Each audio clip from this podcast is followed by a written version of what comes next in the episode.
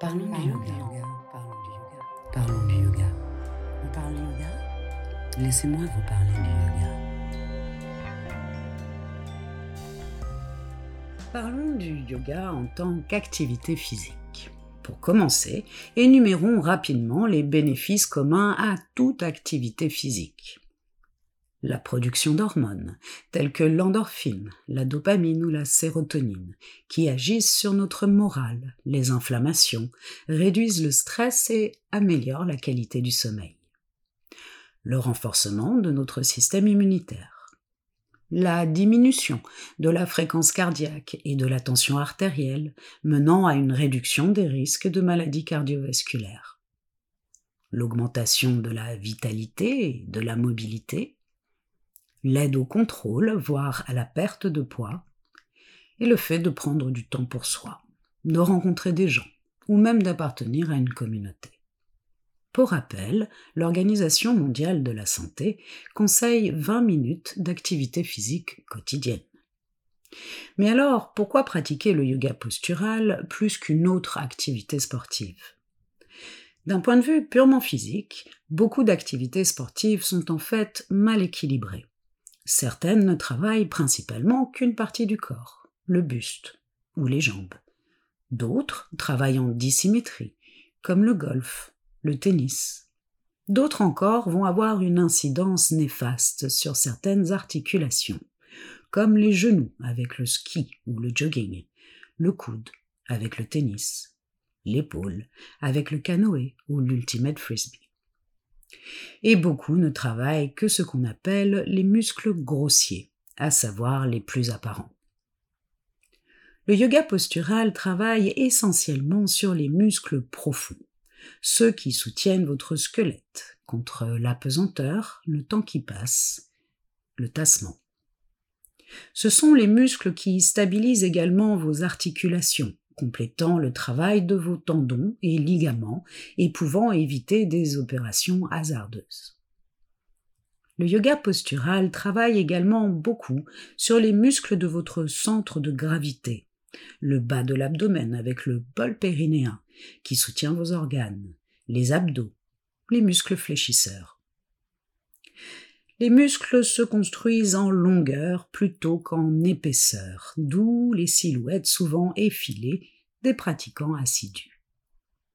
C'est l'entier du corps qui va être sollicité, avec un travail égal à la fois de renforcement musculaire et d'étirement pour ne laisser aucune tension et acquérir une mobilité croissante avec le temps. Au-delà des aspects purement fonctionnels de la pratique posturale, se trouvent bien d'autres choses qui vont être travaillées et que l'on ne trouve pas forcément avec le sport, telles que l'importance de la respiration contrôlée, étirée et consciente, la concentration, l'énergie. Mais survolons brièvement les origines de la pratique posturale pour mieux comprendre pourquoi c'est bien plus qu'un sport.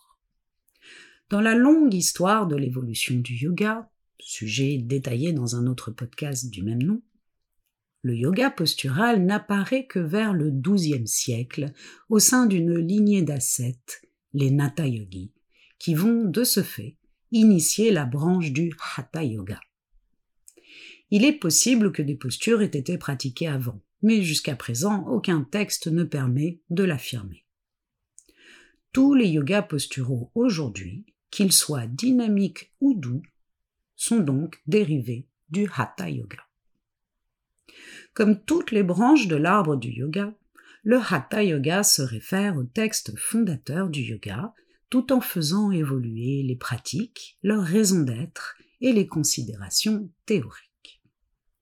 Hatha Yoga peut se traduire par yoga de la force, mais il s'agirait plus volontiers de la force d'intention, soit l'effort fourni dans une démarche spirituelle plutôt que de force physique. Dérivée des sacrifices védiques, la pratique posturale devient alors pour les nattes une sorte de rituel, un sacrifice quotidien.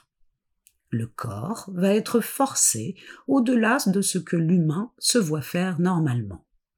en restant par exemple la tête en bas suspendue à une branche pendant un long moment, en contorsionnant son corps, en avalant du mercure. Car le yogi d'alors n'est pas le commun des mortels. C'est pour cela que les ascètes yogis sont autant craints et respectés en Inde. Si on ajoute à leur prouesse physique l'acquisition par leur pratique de pouvoirs extrasensoriels, ils sont considérés par la population comme des sortes de divinités, encore aujourd'hui. Toujours issue des sacrifices védiques est la notion de feu purificateur, qui pourra déclencher une transformation. La pratique posturale doit donc augmenter la température interne. Dans leur exploration, certains yogis resteront sous le soleil brûlant de l'Inde dans ce sens. Y ajouteront parfois des braises ardentes autour d'eux.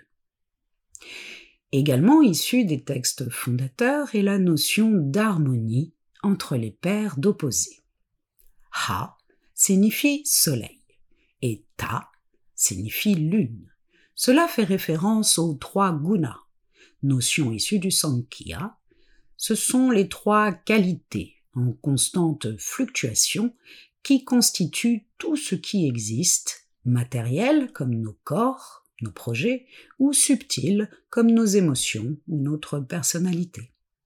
Brièvement, il s'agit de rajas, création, activité, orgueil, agitation, qui s'exprime par le dosha vata de l'Ayurveda. Tamas, destruction, lourdeur, ignorance, obscurité, qui s'exprime par le dosha kapha. Et sattva, préservation, équilibre, connaissance, lumière, qui s'exprime par le dosha pitta, la pratique du yoga, et sattvik. Ce sont des forces, des énergies qui nous animent, qui animent chaque particule existante du monde matériel le contrôle, l'harmonisation des flux énergétiques en nous est la raison d'être des pratiques de yoga.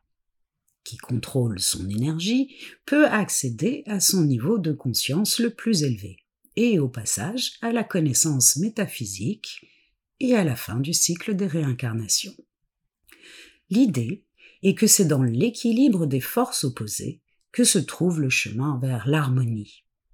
La concentration de notre énergie en nous pour permettre l'élévation de la conscience. Tel est le yoga classique, comme défini par Patanjali dans ses Yoga Sutras, texte de référence de tout yoga.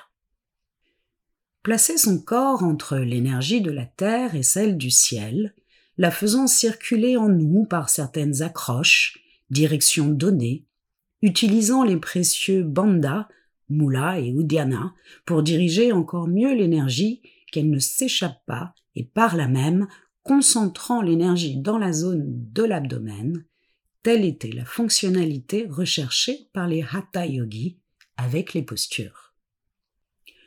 Une autre notion qui peut vous intéresser est celle des koshas. Nous serions composés de cinq couches, cinq enveloppes ou corps qui nous sépare de notre niveau de conscience le plus élevé. Ces cinq corps communiquent, ils sont reliés d'une manière ou d'une autre. En quelque sorte, l'ensemble de vos koshas équivaut à votre aura. Chaque enveloppe ou corps a un lien avec nos chakras. Les chakras dans le sens métaphorique d'une échelle de valeur de la conscience. De la plus altérée à la plus pure. Car souvent, avec l'Inde, les notions ont plusieurs sens, allant du plus grossier au plus subtil. La plus grossière de ces enveloppes étant le corps physique, Anamaya Kosha, en lien donc avec Muladhara Chakra, le premier chakra en bas de la colonne, la zone où se logent les besoins primaires, les traumatismes de l'enfance. Dans ce sens, prendre soin du corps physique par la pratique posturale, c'est travailler sur les nœuds psychoaffectifs qui se logent dans cette zone et qui ont le potentiel de créer des maladies, des douleurs. et bloquent la circulation fluide de l'énergie en nous. On les appelle des grantis. En travaillant sur le corps, avec la pratique posturale, on peut commencer à travailler sur la deuxième enveloppe, le corps énergétique, Pranamaya Kosha. Un prochain podcast parlera des chakras et kosha si cela vous intéresse.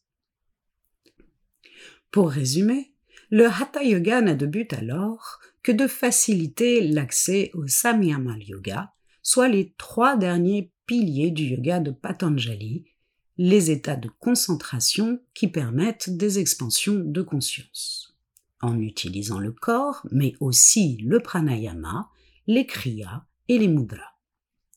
Les pratiques de yoga avec les nattes sont donc améliorées pour atteindre plus sûrement l'état de yoga recherché. Pendant des siècles, le Hatha Yoga ne sera l'affaire que d'ascètes en marge de la société. Il faudra attendre la fin du XIXe siècle pour qu'il en soit autrement. Notez, si vous ne le saviez pas, que beaucoup de gens en Inde sont yogis, mais ne pratiquent pas le yoga postural. Ils pratiquent la méditation, l'étude et la récitation des textes fondateurs, mais pas les asanas du Hatha Yoga. Avec l'apparition de la photographie, de la culture physique et l'évolution de la médecine, la conscience du corps, son culte et l'importance d'une activité physique pour votre santé prennent forme dans la conscience collective internationale. C'est donc au tout début du XXe siècle que certains érudits indiens, non renonçants, ayant intégré la pratique du Hatha Yoga à leur grande connaissance du yoga et des textes fondateurs de l'Inde, vont se faire connaître. Notamment Tiramulai Krishnamacharya, qui verra l'opportunité de porter les postures du Hatha Yoga au grand public et ainsi le yoga dans sa globalité, avec l'engouement naissant pour la culture physique d'une part et le besoin de l'Inde de redorer son image à l'international, alors en prise avec l'Empire britannique d'autre part. Là où certains se sont limités à introduire quelques postures dans leur pratique d'haltérophilie, Krishnamacharya va créer une méthode, le Vinyasa Krama, qu'il systématisera autour des années 1940 dans le respect des notions propres au fondement du yoga depuis ses débuts. On y retrouve la notion de rituel par la pratique quotidienne, la notion de feu purificateur par une pratique dynamique, orchestrée par des vinyasas. La notion d'harmonie des opposés, force et souplesse doivent être travaillées ensemble. Le côté droit, puis le côté gauche, ancrage et élévation, détente et effort. La notion d'énergie. L'entier du corps est travaillé dans un ordre précis. L'application des bandas. Le souffle jai. Là où Krishna Macharya a excellé d'après moi, c'est qu'il a créé une méthode qui nous rapproche réellement du but, comme s'il avait été conscient que l'homme d'aujourd'hui aurait de plus en plus de mal à simplement se poser dans une assise pour méditer. C'est aussi Krishna Macharya qui va approfondir l'aspect thérapeutique des postures et encourager les femmes à pratiquer.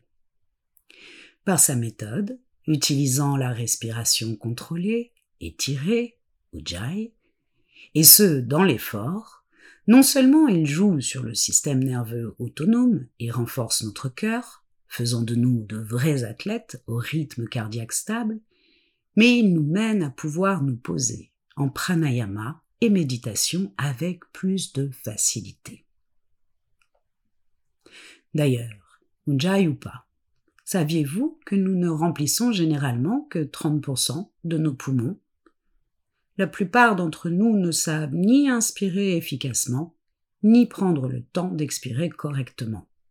Alors qu'une expiration lente et profonde permet une meilleure oxygénation de l'organisme et stimule le nerf vague pour une meilleure relaxation.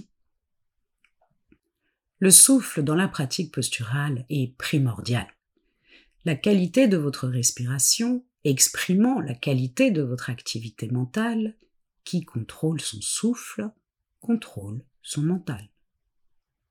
Par la concentration sur les mouvements, le souffle, sa qualité, l'observation de nos pensées, Krishnamacharya a créé une pratique physique qui peut s'apparenter à une forme de méditation en mouvement. Du moins, le niveau de concentration que cela nous demande mène petit à petit à percevoir les bienfaits d'un état de concentration. Krishnamacharya est le père des pratiques posturales de yoga que nous connaissons aujourd'hui. Alors, pourquoi tous les yogas d'aujourd'hui ne suivent-ils pas les directives de Krishnamacharya, pourriez-vous me demander? Je dirais par ignorance, par complaisance, et peut-être juste pourquoi pas. Tout change et s'adapte. Le tout est de savoir ce que l'on fait et pourquoi on le fait. Comprenons certaines choses avec réalisme. Pour autant que l'Inde désirait avoir de l'importance aux yeux du monde, beaucoup n'étaient pas non plus très enclins à vouloir partager un savoir aussi important que celui du yoga avec des Occidentaux. L'idée première, dans les années sous l'occupation britannique, était de prouver leur valeur. Pourquoi partager avec nous une discipline spirituelle qui pourrait faire de nous des surhommes? Ceci est assez clairement écrit dans le livre Yoga Makaranda de Krishnamacharya. Les Indiens et les Occidentaux resteront dans des salles de pratique séparées pendant un moment et les connaissances semblent avoir été données sporadiquement. D'autant que pendant des milliers d'années, l'enseignement du yoga devait rester secret. Une fois l'indépendance de l'Inde proclamée en 1947, l'idée que la pratique posturale du yoga pourrait aider l'ensemble, femmes comme hommes, et même hors des frontières de l'Inde, à des fins principalement de santé physique et mentale, est plus évidente.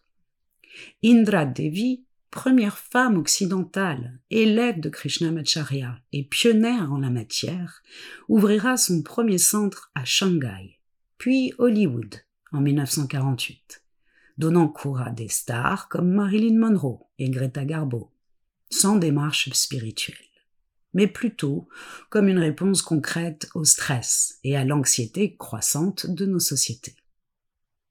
En Inde aussi, l'aspect de la pratique posturale pour avoir une bonne santé est encouragé.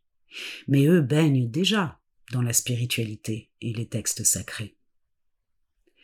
Différents styles de pratique posturale au sein des différentes lignées de yoga vont voir le jour, parfois très différentes du nord au sud de l'Inde. Dans les années 60-70, ce sera au tour des hippies de s'y intéresser. Rares ont été ceux prêts à comprendre et étudier la complexe théorie cachée derrière les postures. L'aspect physique, avec un parfum de spiritualité anticonformiste, les intéressant beaucoup plus. Si on ajoute à cela la barrière de la langue et le peu d'ouvrages traduits, disons que certains yogis indiens, devenant gourous, ont apparemment saisi l'opportunité de s'enrichir sans insister sur la théorie. Les enseignements, jusqu'alors gratuits, deviendront petit à petit payants, organisés. Certains gourous vont devenir de vrais chefs d'entreprise, et des dérives sectaires vont apparaître, profitant de la fragilité de certains. Clairement, la vague hippie, flower power des années 60-70 a contribué fortement à l'essor du yoga à l'international, mais également à sa mauvaise interprétation et aux raccourcis peu heureux, comme la couleur des chakras par exemple, qui deviendront arc-en-ciel. Dans les grands traits, Certains reviendront d'Inde, forts du fait qu'on leur ait expliqué que le yoga rendait plus calme, mais sans trop comprendre en profondeur pourquoi. Mélangeant bouddhisme, hindouisme et yoga, ils iront vers des pratiques douces, loin du concept de l'harmonie des paires d'opposés, du feu purificateur. Néanmoins sérieux dans leur recherche spirituelle pour certains. Cela donnera tous les cours de yoga soft d'aujourd'hui sorte d'éveil corporel, de méthode de stretching ou de relaxation. D'autres encore reviendront d'Inde vers les États-Unis en créant des power yoga, qui donneront toutes les gammes de yoga fitness d'aujourd'hui, ne s'attachant qu'aux bénéfices physiques et esthétiques, au dépassement de soi. Cela amènera une bouffée d'air frais dans le monde de l'aérobic dans les années 90, avec un ajout de pensées positives et de notions de santé mentale, correspondant aux besoins et tendances du moment, mais passant à côté des bénéfices réels de ce que le yoga peut apporter. C'est là que je me dois de parler d'un sujet délicat, celui des blessures. Les pratiques de yoga à l'origine ont été créées pour accéder à votre plus haut potentiel et l'arrêt des souffrances. Cela passe par le contrôle de votre activité mentale et donc émotionnelle.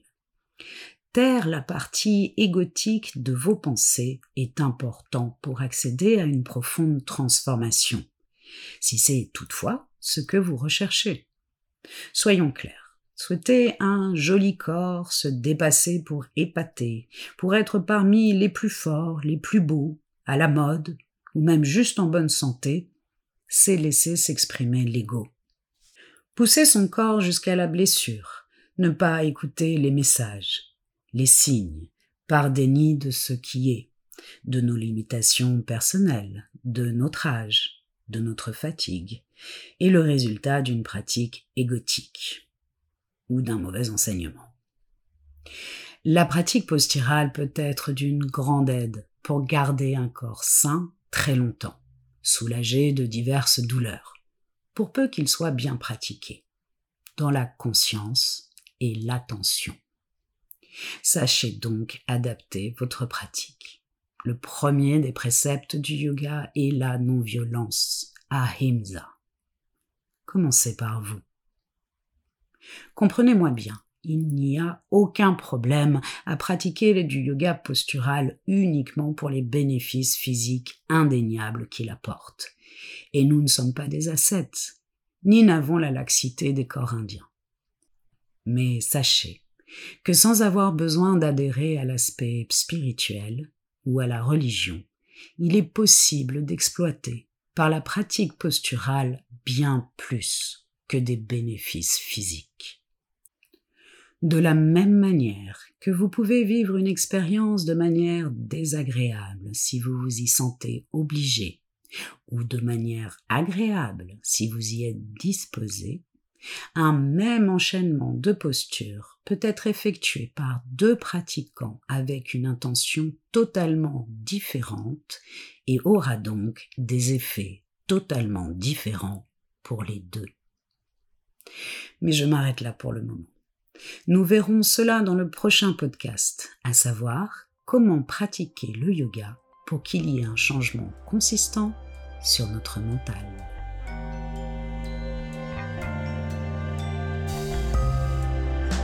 Le podcast est terminé.